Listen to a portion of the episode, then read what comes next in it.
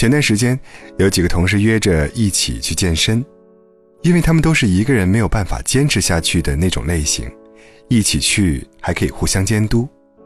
三个月后，差距就出来了。其中一个女孩确实有点效果，虽然体重上没有太大变化，但因为肌肉紧实，整个人看起来苗条不少。另一个同事却在抱怨：“这健身怎么一点效果都没有啊？我还胖了几斤。”他就是典型的三天打鱼两天晒网的类型。前一天去了健身房，后一天肯定要给自己放假。他还会因为去健身的由头，肆无忌惮地吃夜宵，事后还总安慰自己，反正有去健身房运动，肯定吃不胖的。反观那个精神面貌大变样的女孩，她一周去五天健身房，每天严格按照教练给她安排的食谱，只有周末的时候会稍微放纵一下，既不苛刻对待自己，也让健身有了效果。他说。我花了那么多钱，还流了那么多汗，不坚持下来才是对不住自己呢。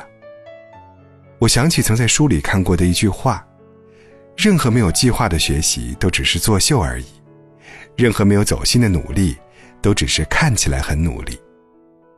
我们生活里有很多人，总是会抱怨：为什么？为什么我每天加班，老板还是不满意？为什么我每天去健身房，但体重秤上的数字还不减少？为什么我天天泡在图书馆里，成绩还是上不去？可他们忘了，他们上班的时候精神不集中，导致工作完不成，所以只能加班。他们在健身房里，并没有挥汗如雨，而是一直拍照打卡。他们在图书馆里一半的时间都浪费在刷手机上，还总安慰自己。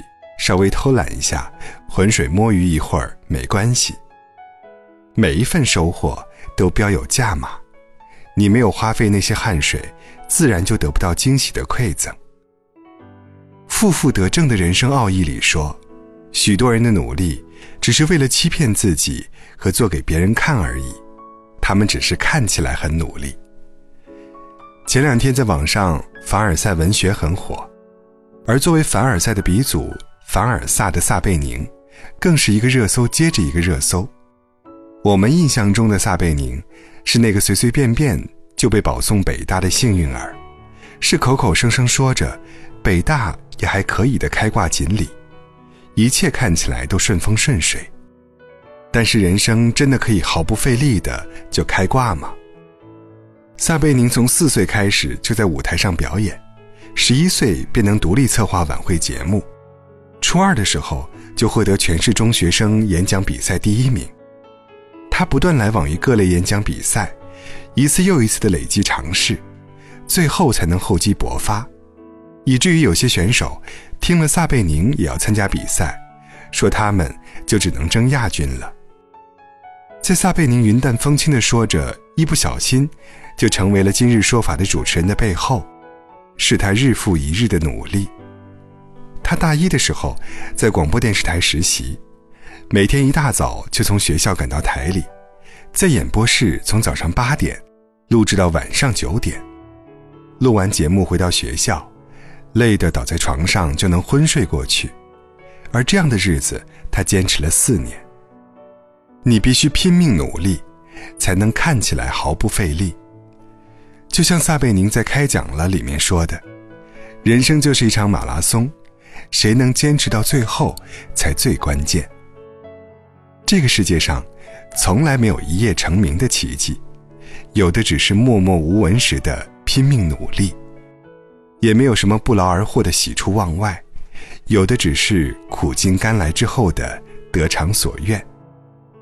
我有一个朋友，毕业后做了高中的英语老师，上次打电话的时候，他无可奈何地说：“哎。”有的孩子真的以为自己装的特别像，背单词、提问题，好像觉得自己非常努力，但是他只骗得了自己。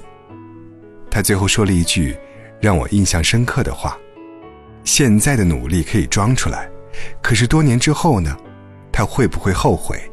会不会想打醒现在装睡的自己？”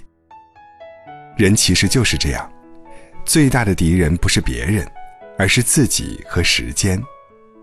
看起来上了一天班，其实只是做了一天；看起来泡了一天图书馆，其实心思都不在书本上。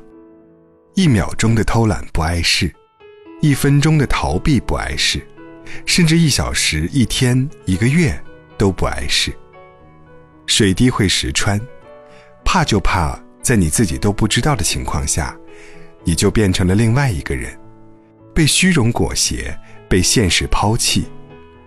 光感动自己是没有用的，你要用自己的努力去赢得命运的眷顾，不能只是看起来很努力，而是要去真的努力。